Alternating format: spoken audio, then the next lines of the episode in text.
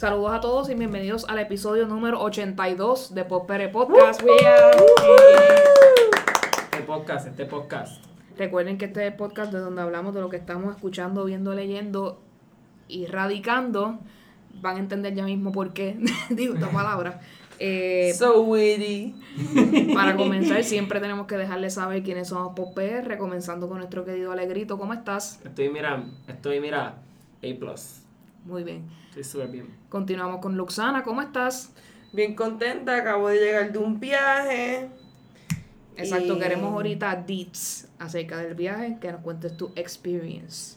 Eh, en el día de hoy, para el tema que vamos a hablar, aunque yo sé algo, no sé tanto como quisiera. Así que teníamos que traer a alguien que nos pudiera orientar con mucha mejor información. Así que con nosotros se encuentra mi amiga, estudió conmigo en la escuela. Este, ah, ¿Qué? Eh, les presento a Ana Rosado. ¿Cómo estás, Ana? Hola, hola, ¿todo bien? Aquí estamos ayudando aquí a Eugenia. También no hay ningún problema. Eh, aquí Eu les habla por si acaso. Este, mi nombre es Eugenia, ustedes lo saben, ¿verdad? Pero yo aquí lo acorto para que sea, no sea tan largo el nombre. Así que eh, la traigo aquí, ¿verdad? Porque queremos hablar. Va a ser un tema un poco diferente al que estamos acostumbrados a hablar en el podcast, pero entiendo que es importante, ¿verdad? Mu- Muchas personas eh, deben conocer de estas cosas y entiendo, ¿verdad? Que es muy importante que hablemos de esto hoy. Creo que es un tema que muchas personas, yo incluida, pues como que Son- o sea, aprovechemos y escuchemos. Exacto. Claro, aquí Eh, nos gusta educar. Pero antes de que ella comience con el tema, que yo creo que rapidito ya me hable sobre su página o su proyecto de consejos de un contable, antes de continuar, cuéntanos. Pues hola a todos, como dijo Eu, yo soy Ana. Eh, todos me conocen como Anita, tengo una voz pequeñita, pero aquí estamos. Nada, los vengo educando porque creé mi página, mi movimiento Consejos de un Contable, porque me di cuenta que muchas de las personas, nosotros los boricuas, pues esto de Hacienda y estas cosas nos asustan y a veces nos explican con un tecnicismo que no hay Dios que lo entienda.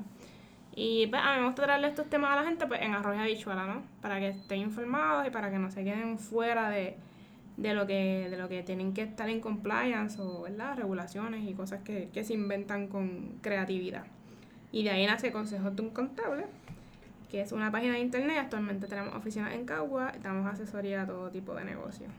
Muy bien, y ahorita damos toda la información para que el que quiera, ¿verdad?, contactarlo y que necesite algún tipo de servicio de contabilidad, pues con mucho gusto ellos les pueden ayudar. Eh, Ana, cuéntanos, ¿qué, ¿de qué en general nos vas a hablar hoy? Pues mira, hoy les traigo el tema de servicios profesionales. Eh, esto, esto es lo nuevo, eh, retenciones, en verdad, en, en cuestión de servicios profesionales y cómo ha cambiado eh, las regulaciones de Hacienda en términos a, a ese aspecto. Muy bien. Eh, para el que no sepa, ¿verdad? Eh, servicios profesionales, la persona, ¿verdad? Que no está necesariamente empleada por un patrono, sino que literalmente, como la palabra lo dice, ofrece sus servicios a X compañía o una persona, ¿verdad? Manteniéndose independiente de lo que es la compañía per se. Eh, obviamente hay acuerdos contractuales y cosas que se firman y se llenan, whatever, pero eso es, ¿verdad? Lo que importa. Cuando ella menciona lo que es una retención, ¿verdad? Es un dinero que tú tienes que guardar, ya sea lo guardas tú o la compañía que te emplea lo guarda para luego pasarlo a otra persona. En este caso, pues Hacienda, en este, en, en este ejemplo en particular. Eh, primero, ¿de qué debemos hablar? Pues mira, cuando ahora, ¿verdad? Ya que tú bien lo explicas, eh, lo de las retenciones y esto, se supone que ahora cuando trabajamos por servicios profesionales, eh, nos retengan un 10% en el origen. ¿Qué significa eso? Pues que de cada cheque que yo me, que me paguen, me van a retener o me van a quitar del cheque un 10% de lo- del total que me van a pagar, ¿verdad? Pero esto tiene una, ¿verdad? Unos steps, por decirlo así, unos pasos. Eh, Hacienda, Hacienda con la reforma contributiva, la reforma, la ley 258 del, 2000, 258 del 2018, este, pues puso esta, esta nueva disposición donde antes cuando tú trabajabas por servicios profesionales te retenían un 7, esto lo cambiaron de un 7 a un 10. Ahora bien, Los primeros 500 dólares que tú te ganes son totalmente tax free, son para tu bolsillo, para el lado tuyo de la, de la cancha, por decirlo así. Una vez tú estés trabajando en un lugar, ¿verdad? Eh, en X lugar y te ganes más de 500 dólares, automáticamente te tienen que retener un 10% de ese exceso de 500 hasta que se acabe el año. Muy bien, ¿me entienden? Sí, yo te entiendo porque eso yo lo vivo. Súper importante. Me gusta eso. Eso yo lo vivo. Pues, este, saben también, ¿verdad? Que esto es una nueva regulación de ley. Eh, al igual que cuando a ti te pagan, si tú le vas a pagar a alguien, tú eres responsable de retenerle el 10% a esa persona. Y también, ¿verdad? Siempre y cuando pase los 500 dólares y, ese dinero que se retiene, al final del día, como dijo Eu, se envía a Hacienda. Este, existen, ¿verdad? Unas disposiciones donde tú puedes eh, tener un relevo del 10%.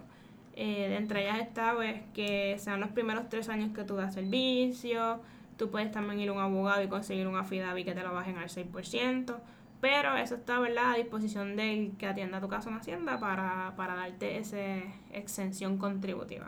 Exacto, un relevo, ¿verdad? Eh, es que o te reducen la tasa a una tasa preferencial porque cumples con ciertos requisitos o simplemente que no te quiten nada, ¿verdad? Si también cumples con otros requisitos completamente diferentes, eh, sí, eh, algunos Hacienda te lo da directo y otros es por, como ella dijo, affidavit y otras cosas que, que por ley tú puedes, ¿verdad? Certificar y ellos entonces deciden si te la dan o no.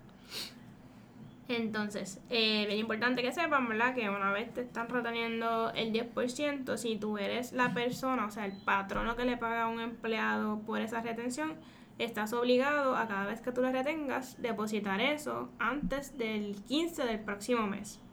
Eh, eso se hace a través de la plataforma de Suri. Suri es totalmente ahora, todo se hace por Suri. Este, ahí se supone que tú deposites lo que le retuviste a tu empleado, eh, por ejemplo se acabó septiembre, ¿verdad? Todo lo que le retuve a todo el mundo hasta septiembre 30, se supone que antes de octubre 15 yo lo deposite a Hacienda, ¿verdad? Y esa retención llega ya. Qué curioso, ¿verdad? Porque yo tenía entendido que era hasta el día 10, como otras cosas que también se radican para esa fecha, como la planilla de importación y otras cosas, pero ahora sé que es el 15, gracias por clarificarme eso, no lo sabía. Sí, ahora hasta el, hasta el día 15 del próximo mes este, y lo otro es que también ahora trimestralmente se tiene que llenar una planilla cuando tú eres el patrono, ¿ok?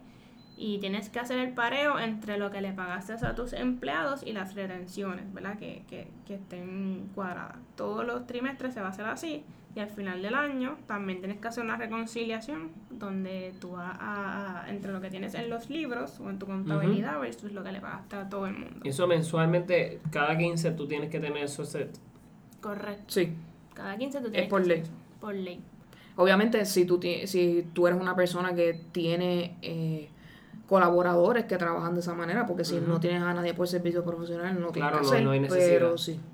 Este, y esto, es- como ya dices, es nuevo.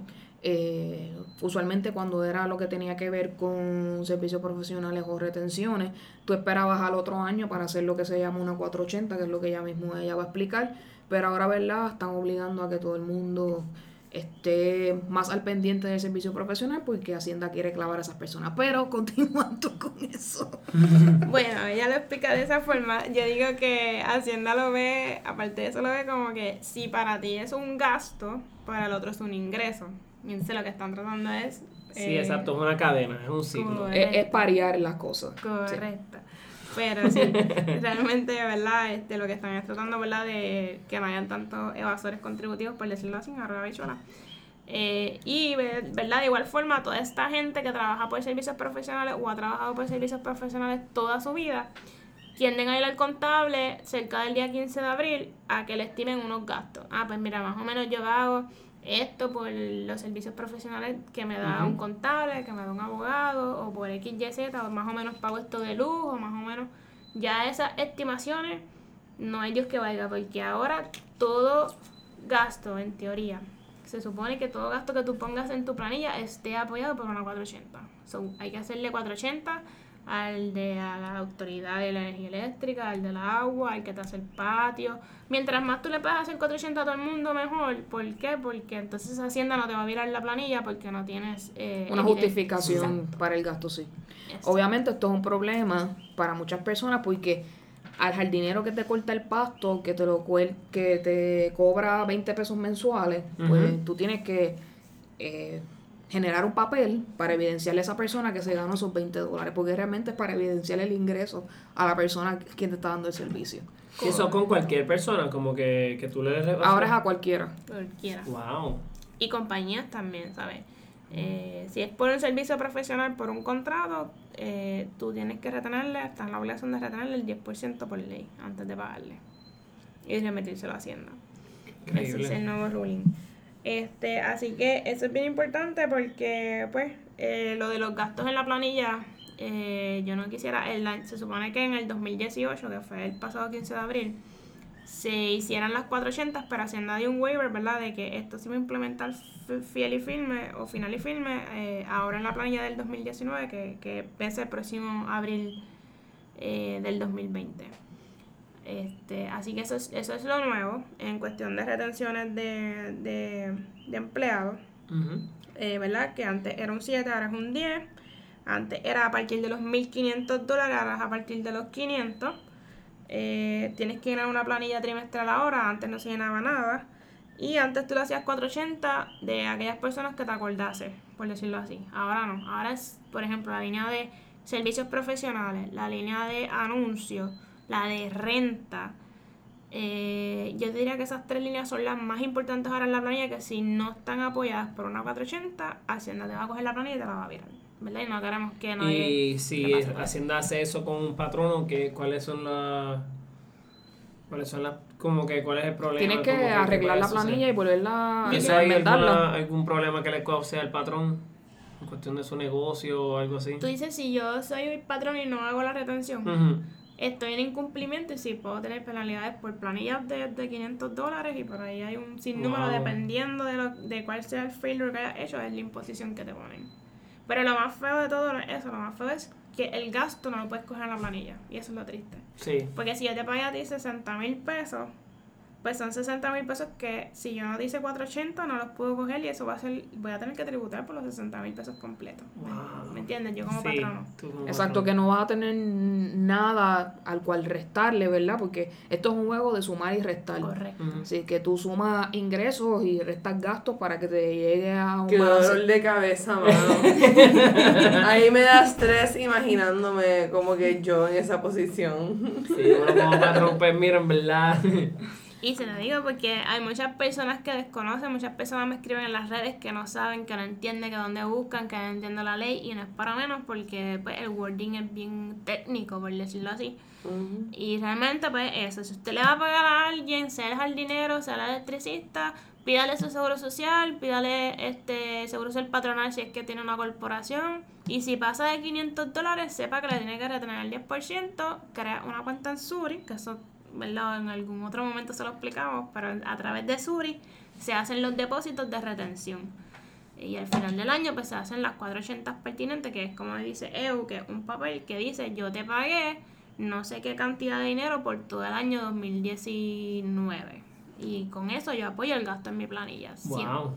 Eso siempre, ¿verdad? No, la gente que trabaja por salario, ¿verdad? Que es por una W2 al final del año, no tiene que poner ese tipo de gasto en la planilla, pero los que trabajan por su cuenta, por servicios profesionales, sí tienen que apoyar y, este, cada uno de los gastos que ponen en la, en la planilla. No es como antes, como que, mira, yo hago un estimado de, de luz es esto, un estimado del contable es aquello. No, ahora es, si no hay 480, no hay deducción. No existe. No existe. El gasto no existe. Literal.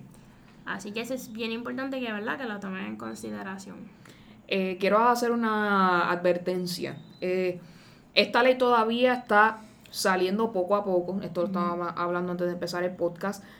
O sea, ustedes saben cómo es el gobierno de Puerto Rico, ¿verdad? Que tira las cosas para adelante sin tenerlo todo listo. Sneaky, sneaky y a lo loco. Así que todavía hay ciertas re- regla, o sea, procesos y reglamentos que no tenemos disponibles, así que estamos asumiendo varias cosas. Así que lo que es- lo que ella está explicando aquí es lo que se ha podido interpretar de lo que se ha visto en la ley, pero todavía faltan cosas, por si acaso. Como por ejemplo, si no tienes, si no, si vas a hacer tu planilla y no tienes, o sea, o te enteraste ahora de que tenías que hacerle 480 a todo el mundo y nunca lo hiciste por X, Y, Z razón y no lo puedes aplicar al final del año en la planilla, pero tienes el gasto, tienes entonces que, si no vas a realizar ninguna 480, ir a un CPA a que te certifique los gastos. Por eso tiene, como dice EU, unos rulings que todavía no han salido para que tú puedas coger los gastos pertinentes en la planilla. Así que hay opciones, pero todavía están como que a mitad de cuesta. Exacto, todavía eh, al CPA que tú vayas no sabe qué procedimientos tiene que hacer para, qué- o qué evidencia tú le tienes que dar, o qué investigación o qué trabajo él tiene que hacer para determinar si efectivamente ese gasto es cierto o no. Hay cosas que por lógica uno como contable puede saber e imaginarse de que un procedimiento podría ser, pero a. Hacienda se le puede ocurrir cualquier cosa, así que no sabemos todavía. Claro. Correcto. Así que esto es que estén preparados y pues no los cojan de sorpresa. Todas aquellas personas que trabajan por servicios profesionales sepan que esa disposición es nueva. Y que todos los años van cambiando diferentes reglas de las que Hacienda puede ofrecer a uno Este, como país. Eh, guarde bien sus recibos, porque cosas que quizás no se te resuelven con 480, van a tener que hacer como en Estados Unidos, que guardar todos sus recibos, eh, sacarle copia, que estén legibles, para verdad, no tienen este gasto, no necesariamente con una 480 tú lo justificas, pero probablemente te pidan recibo. Correcto. Así que mantenerlo. En este caso sí hay que ponerse un poquito Sí, más igual como yo pendiente. como, como maestro, cuando yo radico la planilla, yo los gastos que yo hago adicionales, como que materiales, peaje, todas esas cosas, pues mi contable pues me ha aconsejado que pues, eso es dinero que se me puede después de como que ofrecer. Sí, pero después de que esté evidenciado. Evidenciado. Digo, sí. para eh, utilizarlo como deducción en la planilla tiene que estar evidenciado. eso. Correcto. Sí, no, no es como que jaja, te lo estoy Sí, dando. no, no, es como antes, como así, digo, que Sí, mucha exacto. gente iba y estimaba, pues yo creo, no, ya yo creo, no. No, es una deducción, exacto. y Si no, eh, me, me ha pasado en pocas ocasiones, no es como que te estoy diciendo como que algo que me pasa mucho, pero pero ya llevo seis años en esta pendejada y pues Muy bien. erradicar planilla. Dios mío.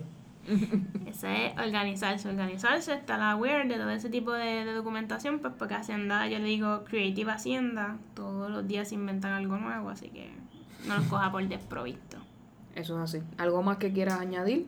No, no, ustedes gracias por la oportunidad, estamos aquí para ayudarlos. Este, este tema tiene un sinnúmero de, de dudas, comentarios, así que si Exacto. necesitan un poco más de asesoramiento, un poco más de específicos a su, a su tipo de trabajo, pues estamos totalmente accesibles en mi página de internet, Consejos de un Contable. Me pueden conseguir en las redes, eh, Facebook o Instagram. Muy bien. Súper. Tremendo recurso para los que los no nece- lo necesitamos, que somos muchos. Así Así que es. Es cierto. eh, contacten a Ana, es una persona extremadamente confiable, este, tiene mi apoyo definitivamente, así que eh, como les digo, pueden ir para allá y con mucho gusto ellos lo pueden atender. Eh, vamos a continuar con otras secciones del podcast. Puede, Ana va a seguir con nosotros. Puedes comentar lo que tú quieras en cualquier momento. Así que estamos aquí. Eh, pasando al rincón tuitero rápidamente. eh, vamos a, hablar de cosas random que han sucedido. Primero, la, la directora de la Autoridad de eh, Transporte Marítimo. Esa mujer lo que ha hecho es un papelón de la vida. Pobres. Obviamente, eh, todos conocemos el problema que hay, ¿verdad? Con la transportación de Vieques y Culebra hacia la Isla Grande. Estoy haciendo comillas en el aire porque ese término no me gusta usarlo, ¿verdad? Porque somos un archipiélago, todas somos islas, no importa. Pero Claro. eh, ¿verdad? Eh, lo- creo que fueron los residentes de Vieques, si no estoy mal. Eh, ella, ella fue a, a la isla, ¿verdad? A, a verificar pues el estatus de, de las barcazas y todo eso. Y el pueblo en protesta eh, se puso, ¿verdad? Eh, frente de los portones, ¿verdad? De, del puerto para evitar de que ella saliera de la isla como protesta, ¿verdad? Porque están en obvio descontento y eso más claro no puede estar es de la mala calidad de la transportación, ¿verdad? Que estos barcos lo dejan millones y millones de años sin darle mantenimiento y se están chavando a cada rato, que se le da prioridad a gente que hace bodas escandalosas en la isla, pero no hay para transportar a la gente, ¿verdad? Que no lo realmente lo necesita, así Exacto. que todas estas cosas. Pues ella hoy se le ocurre la maravillosa idea de decir que se pongan los, el pueblo en sus zapatos de que ella está tratando de resolver la situación y pararla y no dejarla ir, están violentando su derecho de verdad poder ella salir, ¿verdad? Ella se sintió como si ella estuviera siendo secuestrada, Ujú. 20 cosas. Yo creo que la, la gota que colmó el vaso fue la situación este, pública que se ofreció del niño, ¿verdad? Del bebé o, be- o beba Exacto. durante que- la tormenta Dorian que... eh, Karen, fue en Karen. Karen, perdón, Karen. Sí, fue en Karen. Y pues, este, muchas personas se preguntaban por qué diantres están dando tanta importancia a la noticia de un bebé. Bueno, porque un ser humano no debe de estar sufriendo ningún tipo de... Es un recién nacido, es un ¿verdad? recién nacido, y más que sabemos, todo. ¿verdad? Que allá no tiene el cuidado necesario, ¿verdad? Y tuvo que la Sí, Guardia sí. Nacional con un helicóptero ir a, Así que a qué bueno que están familia. pasando estas cosas porque nuestros Eh, hermanos viequenses sufren demasiado. Exacto, y de Culebra también lo mismo. Eh, el pueblo hizo lo que tenía que hacer, o sea, manifestar su descontento y dejarle saber, ¿verdad?, a las personas que definitivamente es inconcebible que pasen estas cosas, que ellos no tengan el acceso a, acá a nuestro lado y que muchas de sus necesidades no están siendo cubiertas porque si te tarda tanto una persona en venir de allá hacia acá, las citas médicas que tengan, eh, las diligencias que tengan que hacer acá, pues se le hacen extremadamente complicadas porque no hay un sistema de transportación, ¿verdad?, que sea eficiente. Estamos de acuerdo con ustedes, eh, continúen haciendo todo lo que tengan que hacer, olvídese de esa señora. Imagínense cuán interesante esta situación que hasta Rivera Chats dijo que cómo ella se le ocurría decir eso. Y mira que eso es mucho decir. Claro, igual aquí en Puerto Rico, en la isla grande, como lo llaman, entre comillas, los servicios públicos son una miseria más, ¿sabes? Como que es una cosa horrible, así que imagínense tener que viajar en el mar, en el mismo servicio público. Así que eh, esperemos, ¿verdad?, que todas estas situaciones hagan que se mueva la rueda y que algo suceda en esto. Eh, ya ha habido, ¿verdad?, lo discutimos en un podcast anterior, confidencias de personas que trabajan en transporte marítimo que saben que han dejado barcos a propósito sin mantener Claro. para que se formen revoluciones. Así que vamos a seguir pendiente de este asunto, obviamente. Eh, por otro lado, si usted no sabe quién es Tekashi 69, usted no vive en este Wow. planeta. Eh, para el que no lo sepa, él es un trapero eh, de Estados Unidos que lo cogieron haciendo yo no sé qué y estuvo en juicio y fue a la cárcel y whatever, 20 Él cosas. salió este, en un video este, con una menor de edad haciéndole cosas sexuales. Oh, qué raro, Es un pedófilo. Ya veo. Pues él aparenta alegadamente en el juicio tiró a medio a un montón de gente con el cual él estaba relacionado, aparentemente gangas o lo que sea. Y ahora él es el meme de los chotas. Usted lo ve en todos lados. Si usted es un tipo que tiene el pelo de 20 mil colores, ese tipo es. Así que todos los memes que usted vea relacionados al tema de que chote- choteas a X o Y personas, ese tipo es. Así que está todo el mundo temblando porque si él sigue hablando, pues otra gente del mundo del trap de allá puede caer en las redadas. Así que vamos a ver si el tipo sigue hablando o no y si nos sigue dando tema para poder hablar en este podcast. Eh, continuamos entonces con otras cosas que han pasado en Puerto Rico. Ya oficialmente eh, el nuevo porcentaje de IBU va a pagar por alimentos preparados en ciertos establecimientos. Uy, ese sí. Ya está. eh, Esas otras, esa otro otra bochinche. está- Podemos hablar un rato. exacto. Eh, ya está vigente. Creo que desde el lunes era.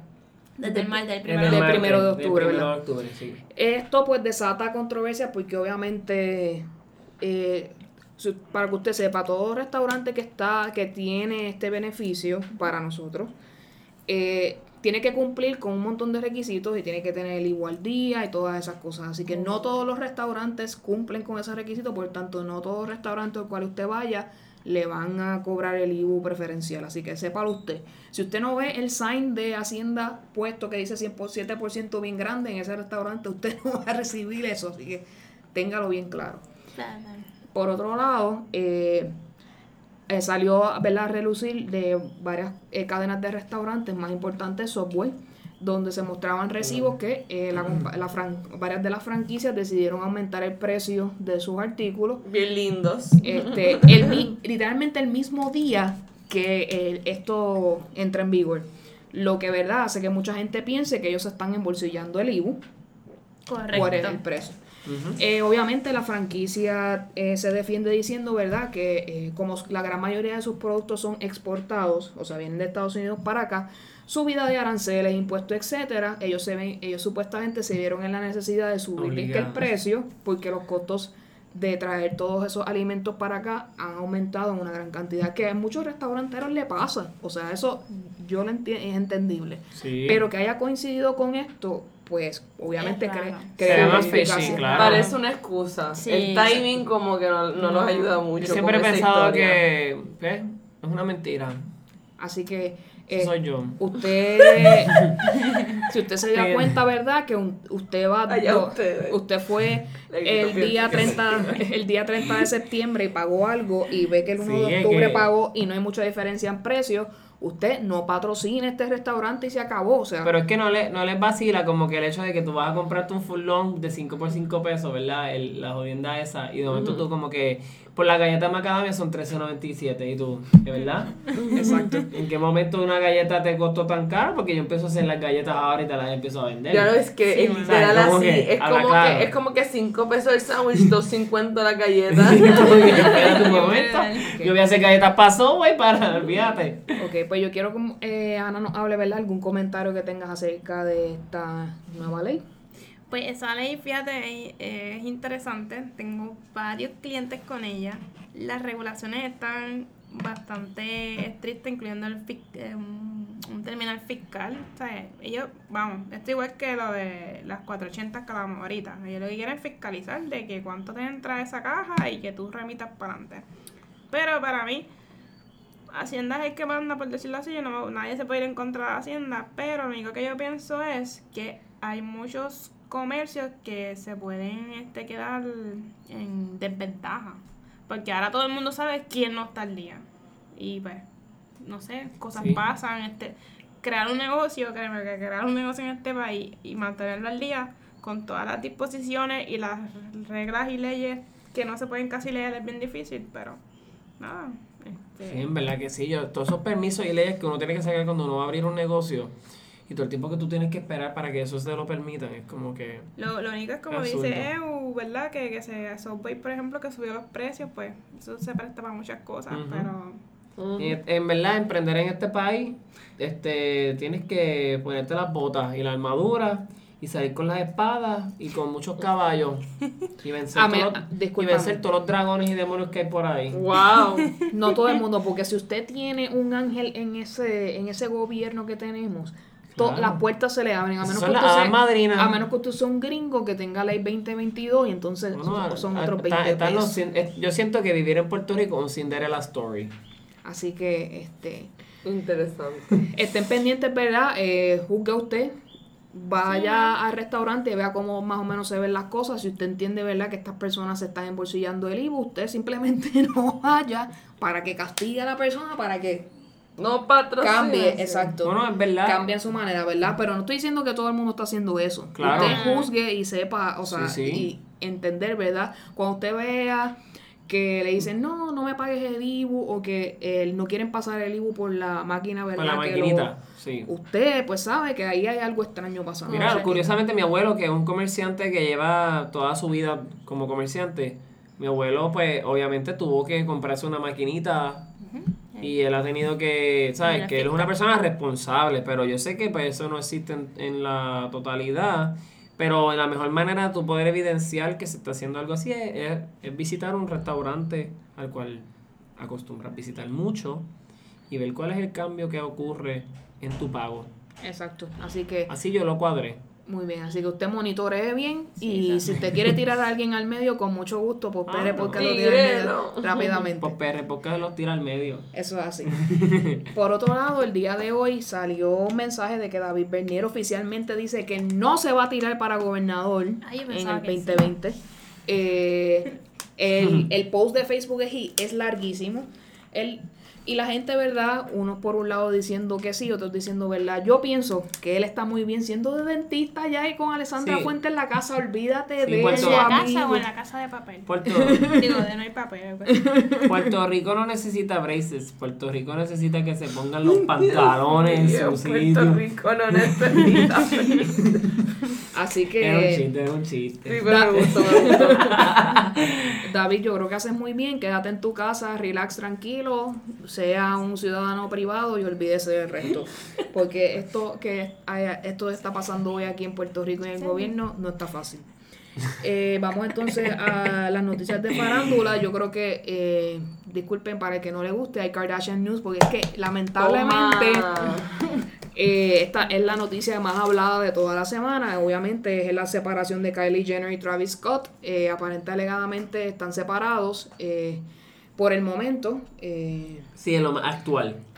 ellos no descartan volver en algún momento en el futuro, pero ahora mismo, ¿verdad? No son, no están eh, relacionados directamente. Eh, se formó un bochinche también ayer porque supuestamente ella y su exnovio Taiga estuvieron en el mismo lugar a la misma vez. Mm. Y ella tuvo que aclarar que ella llevó unos amigos al estudio de grabación donde él estaba, no es que ella estaba con Taiga. Así que, este, para que sepan, ¿verdad? Que no dejen que la gente ni la prensa los confunde. Usted vaya al source y el source dijo que ella no está con su exnovio, así que tranquilícense, ¿ok? Eh, obviamente lo más importante para ellos es su hija Stormy, eso estamos todos de acuerdo, así que que hagan lo que les dé la gana, ellos son jóvenes, Sí. pueden hacer lo que quieran y si se reencuentran después y se enamoran de nuevo, pues muy bien, perfecto. Y si no, pues no. Así que continuamos. Y ellos no tienen nada que darle a Hacienda. Que sigan ahí en lo de ellos. Exacto. Eh, por otro lado, ya es oficial, a James Franco este, está siendo demandado por explotación sexual y fraude. Eh, Ay, eh, estas dos mujeres, eh, estas dos personas que lo están demandando directamente, eh, trabajaban o estuvieron envueltas en su estudio 4, que era un como un, eh, creo que eran clases de actuación y producciones de películas, y ellas alegan de que él eh, contrataba a estas mujeres no realmente para eh, cosas que tengan que ver con actuación, sino to pimp them out. Oh Venían, my otros, venían otros actores Ah, y venían productores y gente a, ¿verdad? al estudio. A ligar y toquetear y... Es correcto. Yo que mandé tantas fotos a James Franco y ninguna. Así que está, está muy caliente la cosa y está empezando a surgir ¿verdad? toda esta noticia en estas últimas horas. Así que vamos a estar pendientes qué pasa con eso. Obviamente me imagino que James Franco lo va a negar La, todo. la verdad es que como que de verdad no la, de verdad les tomó de sorpresa. Él se ve super shady.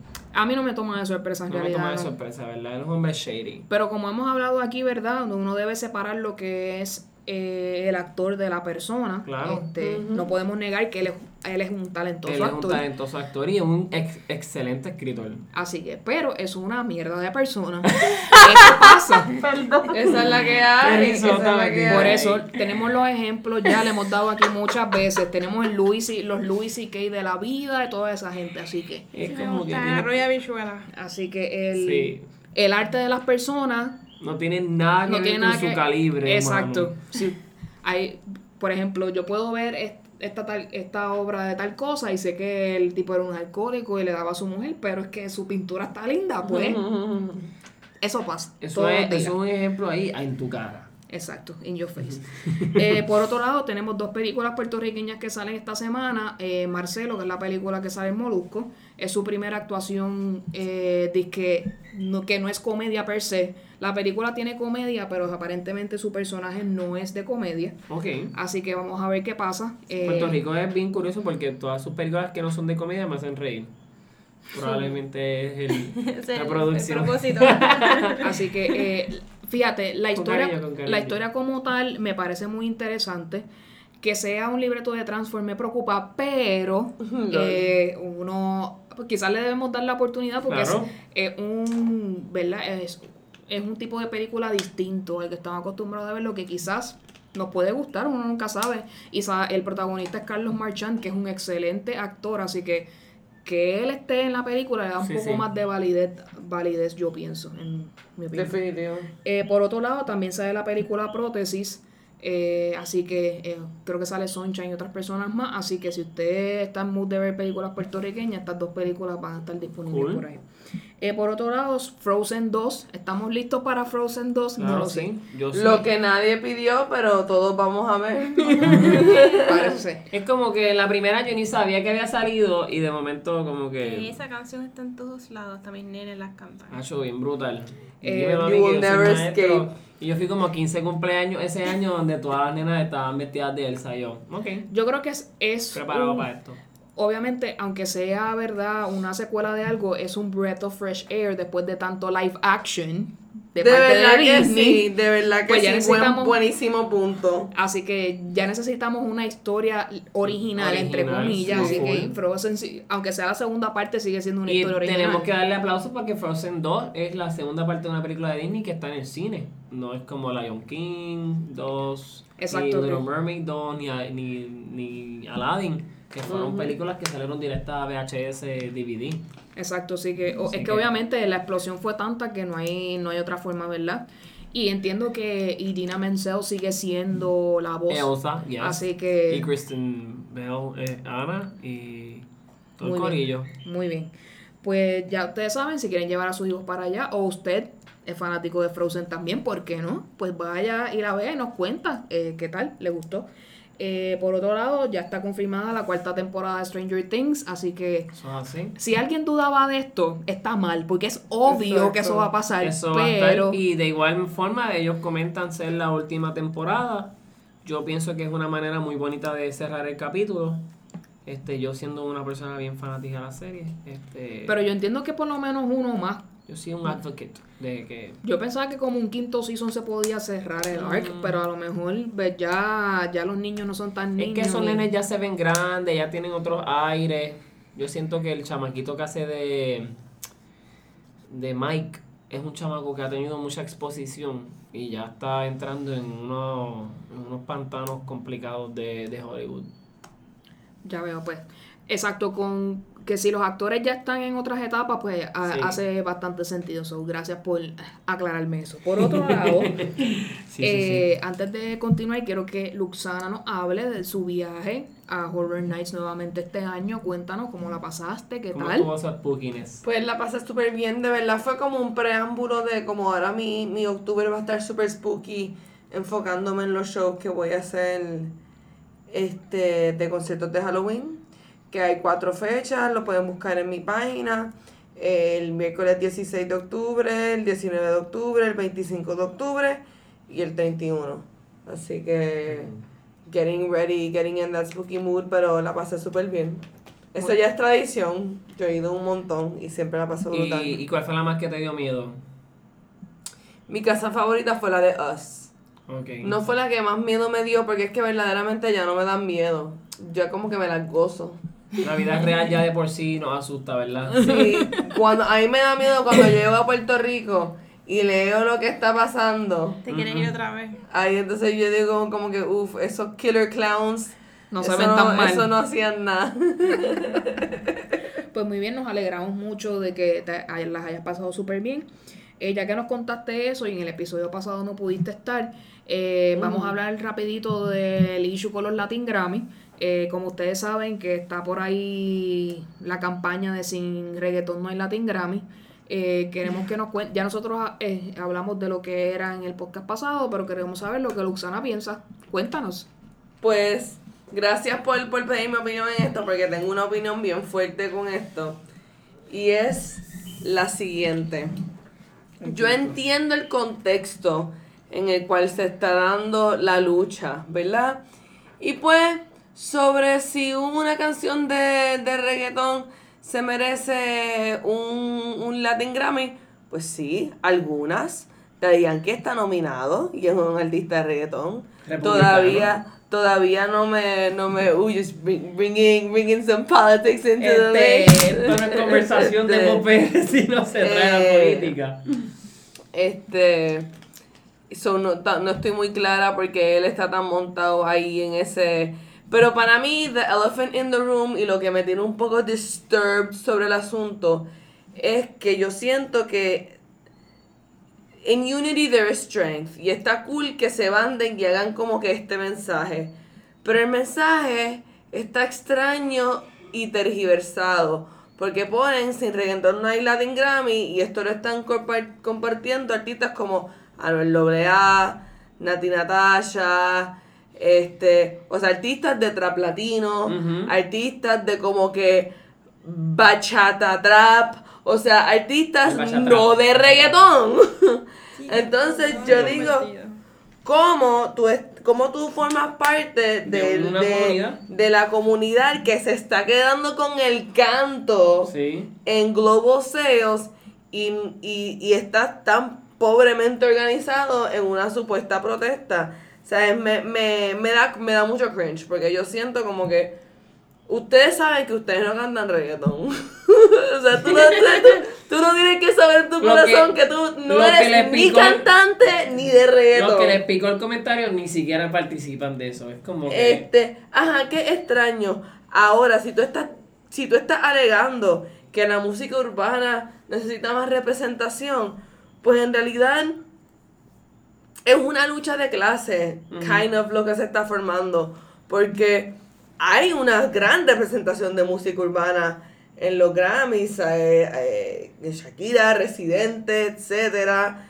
No es como que, que la música urbana se ha quedado atrás, es que ellos están en shock de que no están nominados porque ellos son lo que le gusta a la masa. Pero desde los Oscars hasta los Golden Globes sabemos que todos esta, estos entretenimientos están divididos en En- lo que quiere el público, lo que dice la crítica, muchas veces el Y lo que dice la academia, que son otro, otra cosa. es exacto lo que dice la academia. Y pues, en mi corazón, en mi corazón, lo que yo pienso es, I see where you're coming from, even though I disagree, porque pienso que estás siendo greedy. O sea, J Balvin, tú eres el artista número uno Sí, globalmente, y ahora es como que, ah, ¿por qué no estoy nominado? no Sí, pero, pero yo, yo concuerdo con él en un punto. Con- Él hizo un live explicando, ¿verdad?, cuál era su posición y con él estoy de acuerdo en esto. Él su queja en particular es la siguiente, la categoría de urbano en el Latin Grammy es tan amplia que personas que están hacen trap, hacen rap, hacen reggaetón y hacen eh, fusiones entre las tres, caen todos en esa categoría, él dice. Los Latin Grammy necesitan una categoría que diga reggaetón, una categoría que diga trap o una categoría que sea más específica. Eso para es un que- excelente punto. Ese no es el punto que yo estoy viendo que están haciendo. Por la eso, pero por eso digo que ese live es bien interesante que la gente lo Este- vea, porque ese punto es el que más me ha hecho sentido de toda la de gente que lo ha dicho tú como 20 que, oh, está sentido. No, y eso Sí. es un gran punto. Pero, este, sí lo siento un poquito greedy. Como que, mira, ya, ya están, este, ya está acabando con todo. Como que, como dijo Residente, hermano, protesten cosas que vale la pena protestar. Entonces también es un poquito LOL. Pero Residente is no reggaeton anymore. Este, no, no, pero, o sea, él es una gran, un gran exponente en la música urbana, así que él va a tener algo que decir. Él cae en esa Este- categoría, la categoría que el Latin Grammy ha hecho de música urbana, el Residente es el único que cae ahí. Sí. Porque es tan fusión que Sí, él es de Es los que- primeros exponentes de la música urbana y, los, y de los como que más accurate. Pero, nada, yo, I see where they're coming from, pero pienso que, que, que, de verdad esto es importante, de verdad, este, eh... es que eso no le va a hacer que ellos ganen más dinero. Ya ellos el dinero Exacto, están entonces es- es- ahí. ese es el verdadero LOL. El verdadero LOL es que los Latin Grammy se quedan Se pequeños. pequeños. O sea, como que J Balvin hace un live. Como que, ah, voy a cantar en mi patio. Y puede ser que eso tenga los mismos views que van a tener los Latin Grammy. Claro. O sea, eso es un poquito LOL en ese sentido. Es una pelea pero- chiquita, como dirían aquí. en ese sentido es un poquito LOL, pero en lo mío y en mi opinión, es como que mira también, ¿sabes? Y esto más específicamente a J Balvin y a AA, de verdad, tú, eh, tú miras el álbum que tú hiciste y tú miras el material que tú trabajaste en el último año y tú miras eh, la lírica y la pista y el mensaje y lo que tú estás llevando eh, como artista al mundo y tú piensas que tu, que tu material es, digno de un Latin Grammy, de verdad. Anuel AA, de verdad. Aparentemente sí. Porque hace un par de meses estabas teniendo que pedirle perdón a una mujer que insultaste por como que tener sida, o sea, es como que, dude, Ujú. o sea, eh, rompiste el sistema, está, eres, tu música es bien bien y anyway eres número uno, pero como que no es, tu música no es digna de un Grammy. Ahí eh, con personas no dignas. Continuamos y que esto quiero hablarlo con ustedes, ¿verdad? Porque me resulta bien interesante. Creo que lo mencioné en el podcast pasado, pero no me importa. Aaron Carter está demandando, digo, No. la Ah. familia, la fa- o sea, Nick Carter y su familia tienen una orden de alejamiento contra Aaron Carter Sí. porque sabemos que Aaron Carter perdió la cabeza.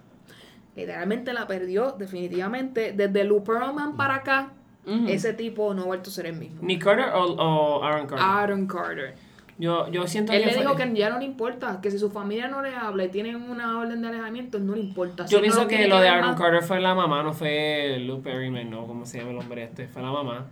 Fue el haberlo mezclado lo familiar con, Con lo de negocio. con lo de negocio. Yo creo que fue también el hecho de que tú como persona la- fragmentas tu familia cuando los empleas en una posición de, de manejar tu carrera. Definitivo.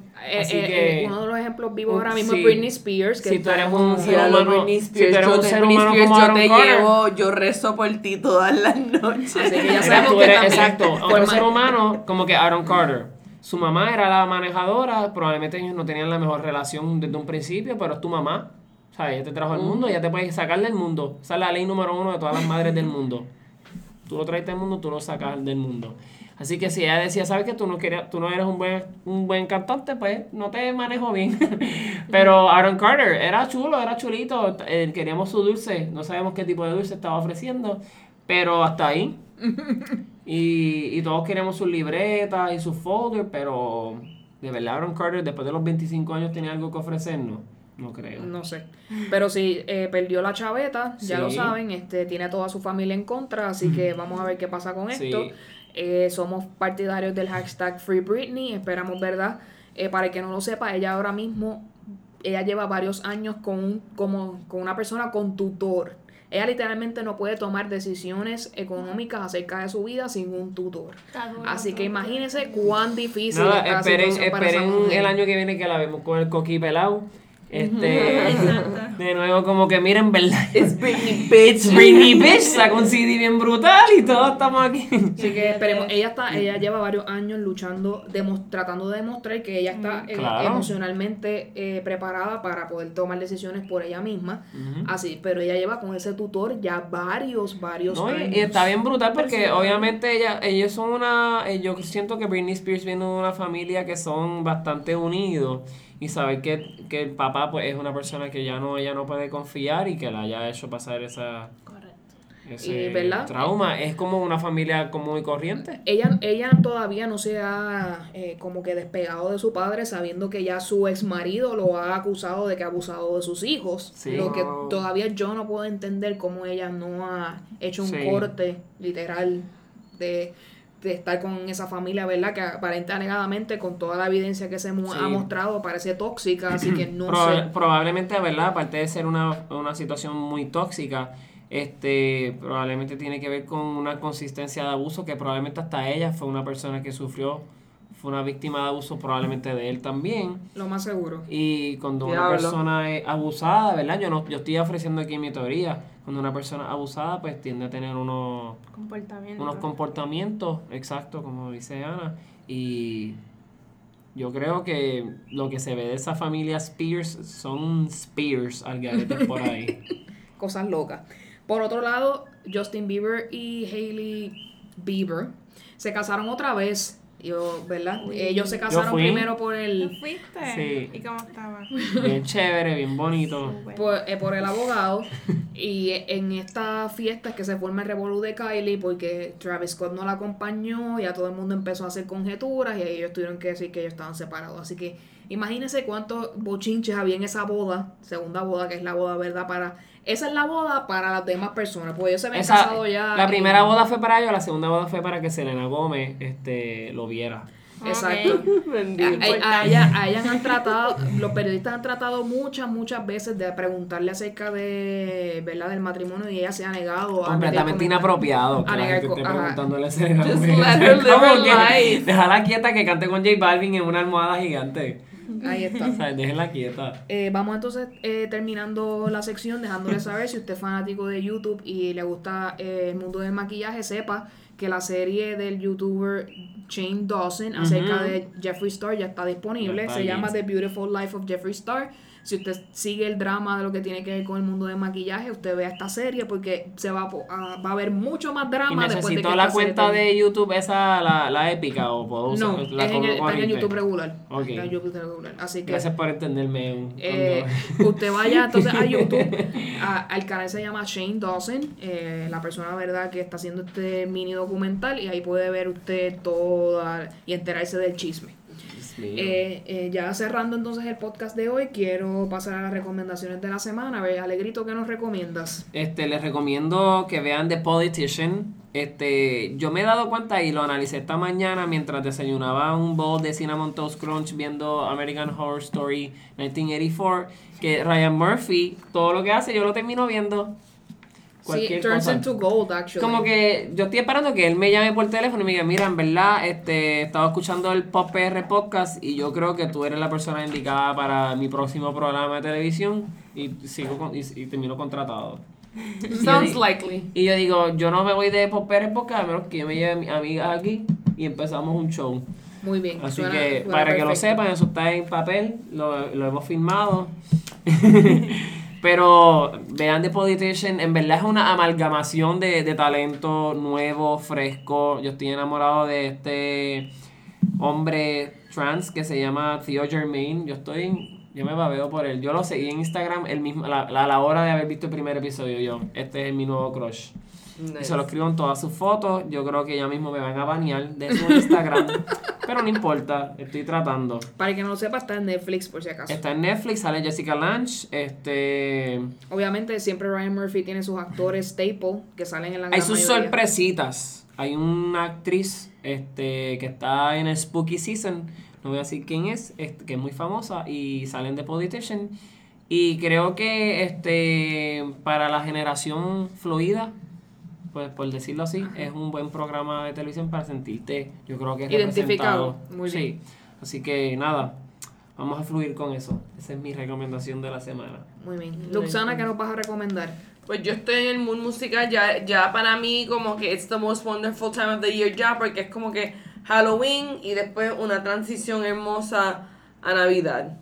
Este, tengo un Halloween playlist que hice, se llama Halloween Divas, eh, está en Spotify, by Ana Isabel Pérez Castellano. Ya, te- ya se puede, ya pueden conseguirla por su nombre completo. Así Es su que nombre real. En, en ese es mi my human name. En- That's, como, como diría. Mystique, ese es su nombre de esclava. Este, ese es mi no- nombre de esclava. Eh, así que lo- la pueden buscar en Exacto, probablemente le tomo Por un screenshot y lo pongo ahí en, en las Está redes cool. de, No, pero, eh, de este- Popr, porque es como que son como casi tres horas de Y como- música de Halloween. Y como seguidor de, ¿verdad? De- del gusto musical de nuestra hermana aquí, Luxana, yo, yo me vivo esos, esos playlists. Muy bien, Son perfecto. sabrosos. Así que está perfecto, ¿verdad? Para la época. Así que denle un oído y nos dejen saber qué piensan acerca del playlist. Este, como dijo Luxana, ya mismo ponemos una fotillo del, del playlist para que lo puedan accesar rapidito en Spotify. Así que, eh, Ana, te pregunto, ¿tienes tiempo para ver televisión, escuchar música o algo que nos puedan recomendar, algo que a ti te guste, que quieras que otras personas quizás quieran escuchar o ver, lo que sea? Bueno, realmente, ya que dices que si tengo tiempo, en realidad tengo dos enanos que me roban el televisor, el celular, la computadora y todo lo que tengo en mis manos. Así que, en realidad, a cambiando el tema un poco de lo que hago todos los días, les recomiendo que le compren a sus hijos el Nintendo Switch. Bueno, bien brutal.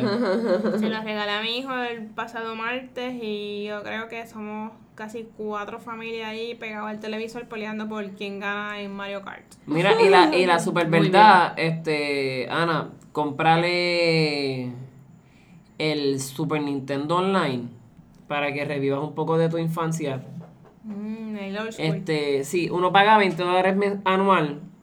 Bueno. Este, creo que también hay una cantidad mensual que puedes tratarte el, el- eso. Pero tiene como 35 juegos. O sea, ahí está Mario Kart viejo, Super Nintendo, Super Mario, perdón, Super Mario. Está Link to the Past, está Super Tennis, este, todos estos juegos. Y en verdad, yo hice la inversión y mis hermanos ahora van a mi casa. Ah, pues súper. Así que para que lo sepas. Muy bien, excelente recomendación. Yo Muchas soy un gracias. Nintendo freak, así que Muy bien. Eh, estoy de acuerdo. eh, el Nintendo Switch está muy chévere. En mi caso se le da bastante uso. Así que, ¿verdad? Eh, con los nuevos reboots de Final Fantasy para el Nintendo Switch, eh, mi novio no lo suelta. Así que este le puedo decir que es muy bueno. Eh, en mi caso, yo sigo en mi rabbit hole de YouTube, así que no le puedo recomendar nada porque lo que estoy viendo 20.000 cosas random a la misma vez, así que, eh, pero como quiera, ¿verdad? Eh, en mi recomendación, ¿verdad? Que vayan a, a la- las presentaciones que tiene Luxana y Corillo, así que quiero que nuevamente les deje saber a las personas eh, las fechas y dónde van a ser y el contenido que va a haber en estas actividades. Sí, vamos a más que nada tener un repertorio de canciones spooky, eh, estilo Adam's Family, estilo This is Halloween, The Nightmare Before Christmas, estilo I Put a Spell on You, The Hocus Pocus. La primera es el 16 de octubre en Club 77. Esa va a ser como que la más dramática, la, porque tiene el, el stage más grande. sí, eso es un Así jueves. que ahí vamos a tener... No, eso es un miércoles. Miércoles. Sí. Es un miércoles, ¿verdad? Miércoles, octubre 16 en Club perdí, 77. me- me confundí el día. Entonces, sábado 19 de octubre en Black Bar en Guaynabo. El 25. eh, jueves 25 de octubre. eh, no, viernes 25 de octubre. En Rocking Clouds en Bayamón. Eso es un vape shop. Así que para los que les gusta vape. Que, by the way, quieren oh, implementar una ley para eh, eh, prohibir el vaping. Así que está la gente, ¿verdad? Es que lo que pasa es que el gobierno tiene que informarse que las muertes por vaping son por lo que le echaron al vape, no es por Exacto. el vape en, en Sí, eso es como cuando. El vape mal eso es como sí. la gente que se suicidó en Texas, no fue el Kool-Aid, fue lo que le echaron al Kool-Aid, ¿sabes? Tú puedes Imagínate sin querer banear el Es Kool-Aid. como que, wow, de verdad me arruinaste toda mi infancia. Pues viernes 25 en hopefully algún un sitio donde vamos a poder vapear tranquilamente. y entonces en el, el terrible jueves 31 vamos a celebrar en Ojalá Speakeasy en Cagua. En todos estos eventos de lo- los quiero invitar a que se vistan. No es obligatorio. Eh, También yo sé que hay gente que Sí, no le gusta la presión de tener que disfrazarse. Este, pero los que sí quieren divertirse y disfrazarse están invitados. Yo estoy guardando toda mi identidad para el 31. Este, pero sí. Vamos para allá. Vamos a definitivamente. meterle a- al sandungueo Y cuéntale a las personas quién te va a acompañar en esta. para que tengan conocimiento. Sí, pues la última vez, este, no la última vez, pero hace algunos episodios tuvimos a eh, la multiartista Loki Kipo, que va a ser una de mis main bitches, como quien dice en este show, mis main bitches en el show van a ser The K y Loki Kipo, pero en realidad vamos a tener eh, un montón de, de personas, quizás bailarines, comediantes. Eh, Sí que va a haber performances también, no es simplemente. Van a haber cambios, van a haber cambios por ahí para abajo. Muy bien. Eh, así que ya ustedes saben, tienen muchas fechas para escoger, así que este, estén pendientes para todas estas actividades de en Halloween. Eh, por otro lado, rápidamente, donde nos pueden escuchar, ustedes lo saben, podcast para iPhone, Google Play, Spotify. Siempre recomendamos Spotify porque es donde más fácil nos pueden conseguir empezar a escuchar exactamente al momento. Bien, bien importante dejarnos un review y un rating de 5 estrellas para que otras personas que escuchan Claro podcasts sí. como el nuestro puedan encontrarnos y puedan unirse a la familia de PopPR. Recuerden nuestras redes Facebook, Twitter e Instagram, PopPR Podcast y nuestro email, podprpodcast.gmail.com, que es eh, donde nos pueden escribir todo lo que ustedes quieran. Ahí tienen millones de caracteres para decirnos todo lo que ustedes quieran. Eso es así. Eh, comentarios, correcciones, eh, que quieren escuchar o qué temas quieren que nosotros hablemos en el podcast. Ahí está el tablón de expresión pública. Sí, queremos obviamente siempre mandarle nuestro mensajito y saludo a Glenda. Este, Claro que sí, que siempre Glenda está ahí. La number one I fan. love her, de verdad. Yo Exacto. te amo, Glenda. Te Yo- queremos mucho y Yo, definitivamente yo te espero que tú lo sepas. Yo te amo. que nos encanta que siempre estés ahí, ¿verdad? Sí, sí. Nos aclaró un par de cositas acerca, ¿verdad? De nuestro podcast anterior que era de, ¿verdad? De los crime dramas y, ¿verdad? De las series que tenían que ver con crímenes y investigaciones policíacas. Este, nos dejó saber un par de cositas y que, que es lo que más, que es lo que le gusta. También está de acuerdo conmigo acerca de los Order Criminal Intent, lo que me Gracias Glenda, me siento ¿verdad? apoyada por Apoyada. tu parte. Gracias siempre, ¿verdad? Por estar pendiente y que te haya gustado mucho este tema. Así que con esto, Ana, nuevamente, ¿dónde te pueden conseguir? Cuéntanos. Eh, me pueden conseguir en la página de Facebook e Instagram, Consejos de un Contable. También me pueden llamar a la oficina al 925-164.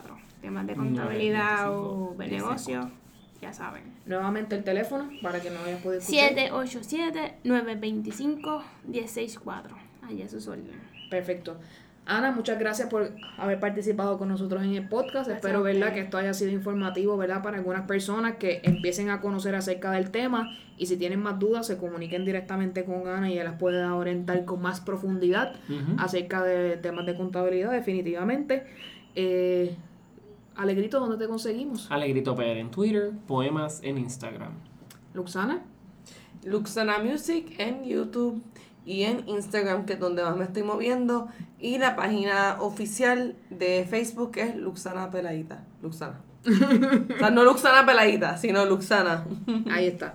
Eh, a mi EU me pueden conseguir tanto en Twitter como en Instagram, en Vicios Vacíos. Nuevamente, Ana, muchas gracias por eh, compartir con nosotros y nos vemos en el próximo episodio. Bye. Bye bye. Bye. Bye.